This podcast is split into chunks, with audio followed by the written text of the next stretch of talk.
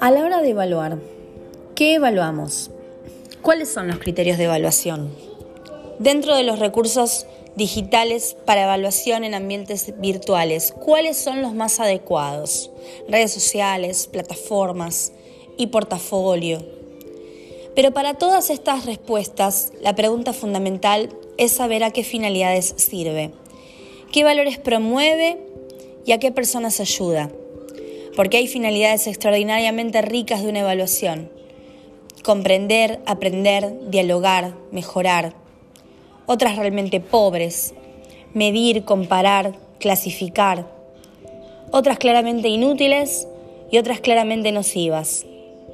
En palabras de Santos Guerra 2017.